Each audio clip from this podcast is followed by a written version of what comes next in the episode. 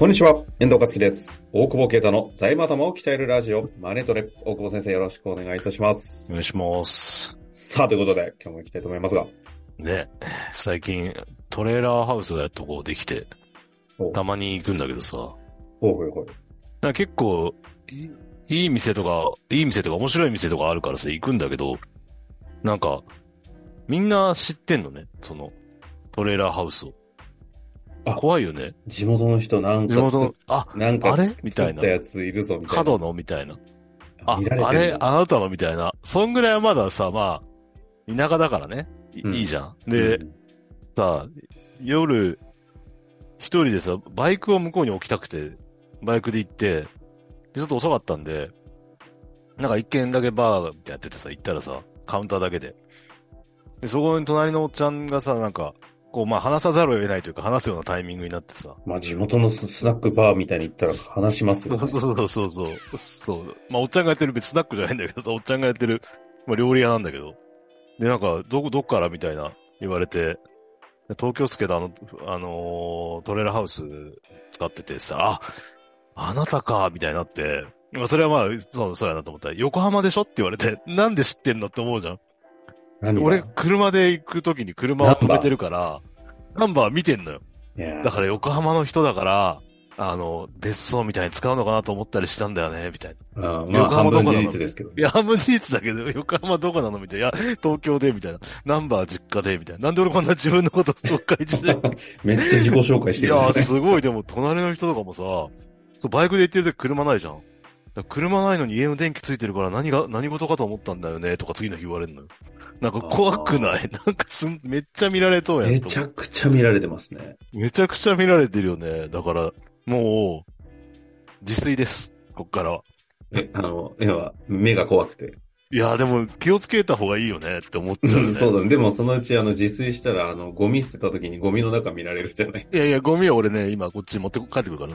もそうななんかね、田舎のゴミ出しルールがめんどくさいのと何曜日とか決まってんだよ分。別ね。大いや変無理だから、そ車に積んで、なるほど。あの、こっちのマンションに捨てるっていうオペレーションやるから。おだ からそのバルミューダのさ、なんか鉄板 ?10 月に出るやつ。ほうほとりあえず注文して、はいついに、ついに自炊デビューしようかなと。う。悪い意味だ絶対使わないでしょ。いや、いや、鉄板人いますので。いつや、使うでしょ。なんか、たこ焼きもできるしさ、なんか、アヒージョとか作るでしょ。ほらそうですね。油と、油と塩突っ込んで火つけたわけですからね。いやいやいや、ちゃんと肉、肉買ってきて焼きゃいいんでしょ。ほら。ああ、いいですね。酒があれば大体さあれ10月でしたっけ出るの。10月だけど、なんか全部セットだと11月なのかな。あじゃあ、それ行こうぐらい。でもちょう臭くなるからもう、デッキでさ、イノシシ肉を、ジビエのイノシシ肉を焼いて、到達ルート持ってるんですか 到達ルートある。そんなに高くない。そうそうだから。まさかスーパーに行く日が来るとは思わなかったけど。手っ取りでやんないかもしれないけど。もうなんか、まるで引退を見据えたかのような、いやいや、やっぱちょっと、さ巨巨南町ベース。働きすぎたなと思って。てか、あんまりこうやって喋ってるとさ、そのうち皆さん見に行かれそうじゃない？いやいや、来てもいいよ。だって事前事前わに、かるじゃん。事前に連絡して。あの、興味ある方は、はいぜひ。そのうち、あの、エわざわざエアビーでもアップされるかもしれされないよ、まだ。まあでもそのうち確かにもういっかってなるかも。ない。もういいかってなりそうですよね。ポッドキャストであの、買いたい人募集みたいなね。そうそうそうそう。もうちょっと。さあさあ、そんないねあの、引退を見据えてるかのような大久保先生に、あの、退職金についてのね、ご質問が来ておりますので。ああ、すごい。すごいね。はい。ヨタとの連動性が。無理やり連動しましたけども、行きたいと思います。はいはい。えー退職金は一時的に最終給与の金額の3倍がマックスと聞いていますが、えー会社への返済があったため、役員報酬をゼロにしていました。えーこの場合、退職金は取れるものでしょうか？会社への返済。あ、役員の、あ、よくあるやつね。むその、昔の、はいはい。昔の人っていうのはあれだけど、なんかその、給。料をちゃんと取って、個人資産作って会社が悪い時は会社に貸すみたいな。うんうんなんかそんなスタイル、昭和、け役員起用したスタイルっていうか、うん。コピーが下手くそですけど。なんか、いや、それ、なんか考えてよ。そっちの、そっちの仕事でしょ、ブランディングは。ちょっと待ってください。急に振られると。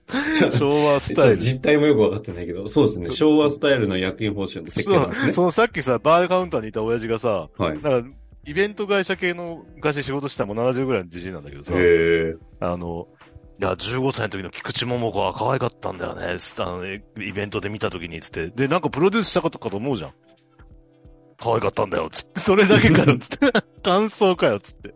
それあの、この間、こちょうどサザンが茅ヶ崎でライブしてるじゃないですか明。日で、もう今やってますよ。あやってんの？はい、やってるんですけど、ちょうど近くに近隣住んでる仲間がいたんで行ってきたんですよ。うんうん。そしたらなんかそこの、あの、一軒一棟丸貸しで借りてて、で、そこのオーナーが桑田さんの一個上で昔小学校一緒だったらしくて、へえ。あの、いや、ライブあるじゃないみたいな。もう、ケイちゃんよく来てたよ、って言うらしい。それは関係性あるからいいじゃん。もう会ってくれなくなったけどね、って、地元の人は必ず言うやつらしいんですよ。そうなんだ。鎌学だもんね。そう、あ、そう、鎌学ですよ先輩だからね。一緒ですよね一。回撮影で来たのよ。大体鎌学、あ、かいいや、鎌学言うという出身の方もいるからね。あの何が？やめときます。何が？鎌学トークいくつか持ってるなと思った。いやいやいや。でヨタ、ヨタやめて。ヨタやはめて。い、大食金ね。遠藤ヨタやめて。退職金ね。だから、えっと、そうそう、だから、昭和スタイルで、あの、まあ別に悪いわけじゃないんだけど、給与いっぱい取って、なんか入れてるから、役員、えーからの借入金が多い。要は、社長が貸してるケース。まあこれ良くない、良くなくないって言ったけど、結局もしこれ急に死んだ時にね、資産になっちゃうからね。社長が会社に貸してるっていう。あんま良くないんだけど、まあこの会社退職金と取れるんだろうっていうことと、まあ返済でしていけるお金があるんだから、まあそんなにね、財力、あれが悪くないんだろうけど、一旦、えっ、と、だからそれを所得税かかるから、年金ももらってるだろうし、うん。えっ、と、退職、えー借入金の弁済って形で、あれだよね。まあ、総裁するような形にするんですか？それって。そうそう、総裁、総裁というか返済だよね、普通。変、あ、まあ、そうか。変そうすると返済か。返済。そう。それで、退職金ってだから、いわゆるこのさ、えっ、と、年数って言うけど、えっ、と、一般的に、えー、最終給与月額かける、えー、年数勤務年数勤務というか、就、就任してた年数かける、えっ、と、功績倍率ってかけていい、かけていいというか、何倍率？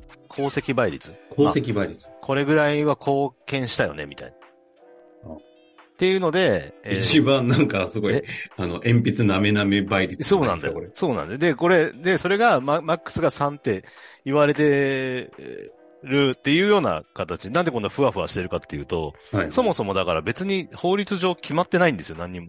うんうん。その、法律で決まってんのは、何条だったかな？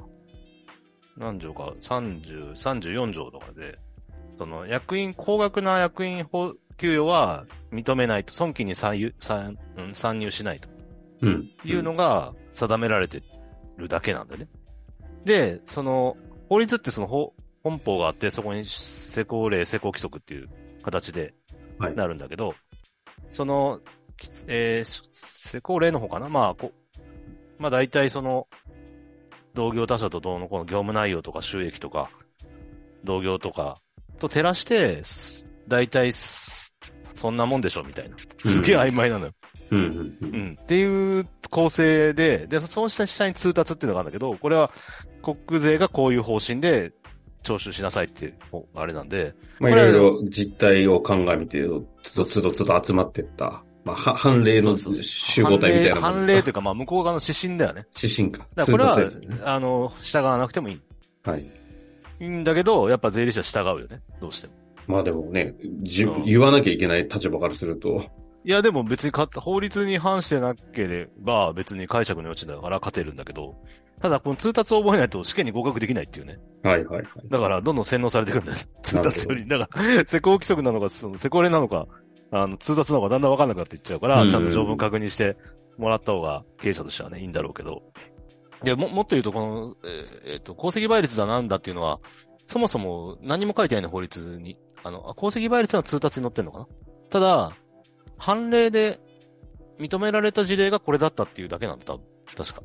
それがこのその3倍なんですか3倍。4倍以上で否認されてる事例は見たから、もうちょっと、なるほどねわかんない3.9ぐらいまで攻めれるのかとか思ったりもするんだけど、まあ、あ基本その、それまで認められたっていうことで、えーっと、この、式になってると。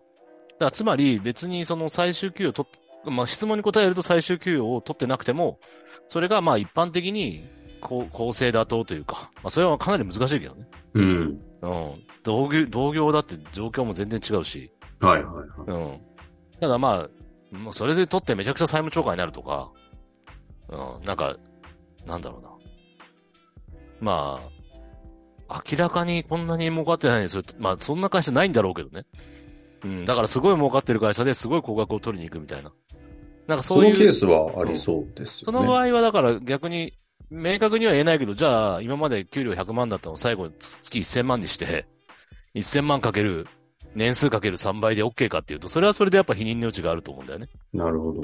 うん。だから通常、まあ年安として通常通り取れてた給与がこんぐらいなんだから、その年数かける功績ぐらいっていうような、えー、あれになってるだけで、だから本当にその高く取りたいときは仕掛けていくよね。その、5年ぐらいかけて。だ退職するって分かってんだから。うんうん。まあこれ、退職金多く取った方がいいっていうよりは株価下げてその、第三者承継とか、その社社内承継とかね、子供に継ぐとか、っていう場合だったり、あとはその MA の時は退職金取ったら株価下がるから、まあそんな資本がない会社でも買える可能性も出てくる。みたいなことをか、うんうん。まあそれ、現預金がいっぱいあるというか、前提だけど、そう、そういう時に戦略的にこう、100万だったのを150万とか200万とか上げてって、最後まあ大きく取るみたいな戦略はやったりするけど、まあそれはだから、時間軸があればそういう設計をするっていうのが一つと、まあもう一つはもうこの返済、まあ借入金、要は社長が貸し付けてんのを早くなくした方がいいっていううん。ところもあると思うんで、それをやりながら、まあ、あの、データ取れるから、退職金の。まあ、それ、そういうのを見ながら、同業でだいたいこれぐらいの利益率だったらこんなもんみたいなのを算定して、えー、出すというようなことができるので、別にゼロだから出せないってわけじゃないと。まあ、あとは、その、不当、不当に高額かどうかっていうのは課税庁が立証するわけだから、うん。それを向こうができるかっていうと、まあ、裁判負けてるのもあるからね、できるんだろうけど、その、まあ、でもそういった判例だったり通達を、まあ、ベースにそうそうそう。考えていくと。判例ベースに考えるけど、ただ、例えば、わかんない、その、規模もわかんないからね、数千万取って否認されるかっていうと、なんか一般的にね、そう、まあ、いくら取るかわかんないけど、うん。だと思うんで、まあ、借り入れしてまで払うのかとか、いろんな論点あると思うけど、うん。まあ、あとはいくら払った方がその先だよね、その、そ逆に退職されるから、まあ、いくつかわかんないけど、逆、まあ、なんていうの。次の世代よりは死は近いわけじゃん。なんか言葉選んで言ったけどいいんだかよくよくわかんないけど、まあ、もうまあ年齢的な順番だけで年齢的にはそうそうそう。はい。だからそうなると相続財産になるから、果たしてそんなに払ってしまっていいのかって問題もあるので、まあトータルで考えて、まあ変な話ね。あ、それは個人の方にあまりに現預金が行き過ぎて、最終的にそれがか親族とかでの相続そうそうそうで相続で揉めねえかっていうただ話一方で、その株とかを、株とかが誰かに使われた場合っていうのは、その、お父さんが持ってるお金を分配、他に分配して、ちゃんちゃんで終わるとかだったら、まあ持っててもいいよね、みたいな。だから全体の、と、こう、バランスというかね、関係を見ないと、的確な答えって出せないけど。言えないんですね。ただこの質問の観点だけで言えば、うんまあ返済に当ててたというのもあって、役員報酬が結果的にゼロになってたってことで退職金が払えないっていうのはそんなことはないよそん。なことはない。ないと。いうことですね。不当に高額じゃなければいいんで、まあ、いろんな事例とか勘案しながら、まあ、あとは常識的という、でもね、課税庁が常識的な金額って言ってんだから、こっちも常識的な金額を考えるしかないけど、そこはもうね、価値観というかね、ずどのデータ持ってくるかによるからね。うんまあですね、役員報酬何億も取ってる方の常識と、そうそうそうそう。まるで違いますからね。ちょっとなんとも 言えないとこですけど、でもさっきの今の常識の違いもありますし、その時における出口がどこにあるのかと、うんその後の第三者承継する後の家族とか相続の問題の関係がどうなってるのかとかっていうところが複合的に絡むので、一概に言えないっていうのはね、よくよくわかると思います。全部繋がってるからね、やっぱね。ね。うん。まあそこまで長期視点でね、まあどこまでも考えられるからどこまでやればいいのかって難しいけどね、まあちょっと考えうるか範囲までは考えて設計したらいいかなと思いますね。まあなので端的な質問としては、あの、取れないってことはないですよ、ということですかね。ということで終わりたいと思います。総合先生ありがとうございました。ありがとうございます。本日の番組はいかがでしたか？番組では大久保携帯の質問を受け付けております。ウェブ検索で税理士カラーズと入力し、検索結果に出てくるオフィシャルウェブサイトにアクセス。その中のポッドキャストのバナーから質問フォームにご入力ください。また、オフィシャルウェブサイトでは無料メルマガも配信中です。ぜひ遊びに来てくださいね。